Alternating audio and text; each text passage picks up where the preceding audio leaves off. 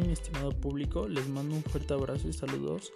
Bienvenidos al episodio de la materia de historia, el cual vamos a enfocarnos en el tema del origen de la desigualdad económica. En este episodio se plantea dar una solución acerca de esta problemática. En esta investigación que realicé, los datos me arrojaron que son bastante relevantes ya que la desigualdad económica en México se da en más del 60% de la población, ya que cuentan con muy pocos recursos para poder sobresalir.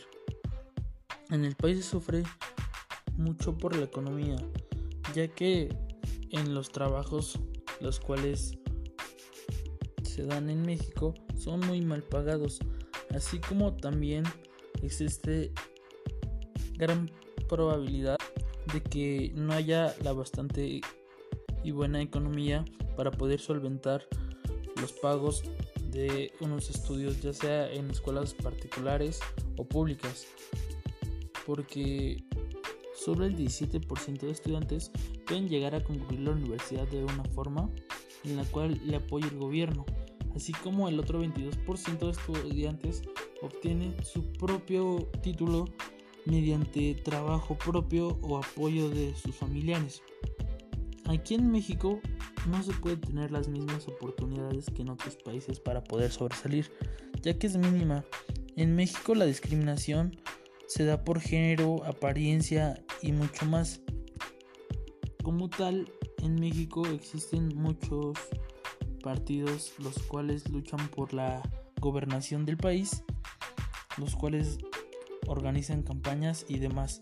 Uno de ellos es un claro ejemplo el partido PRI, el cual realizó una campaña para apoyar a las familias de bajos recursos, pero como no fue suficiente el apoyo del mismo acontecimiento, el cual sucedió en 2010, pues no dio abasto para todos.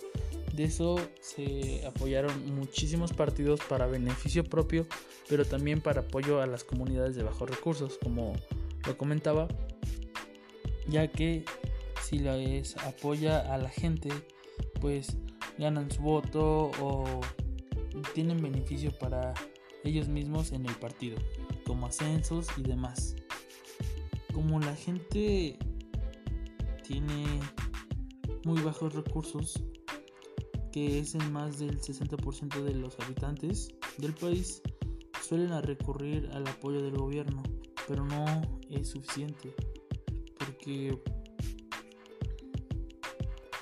es mínimo lo que les brindan. Como comentario propio para no alargar tanto este episodio, puedo dar a comentar que para poder tener una mejor economía en México deberíamos apoyarnos, así como podemos apoyar a los artesanos de algunas comunidades marginadas o cuando salimos de vacaciones a las personas que venden pues pequeños detalles o artesanías como gorras de diferentes materiales hechas a mano o así pero bueno en fin muchas gracias por escuchar este episodio. Espero les haya gustado muchísimo. Espero puedan seguir escuchando los demás y nos vemos hasta pronto. Adiós.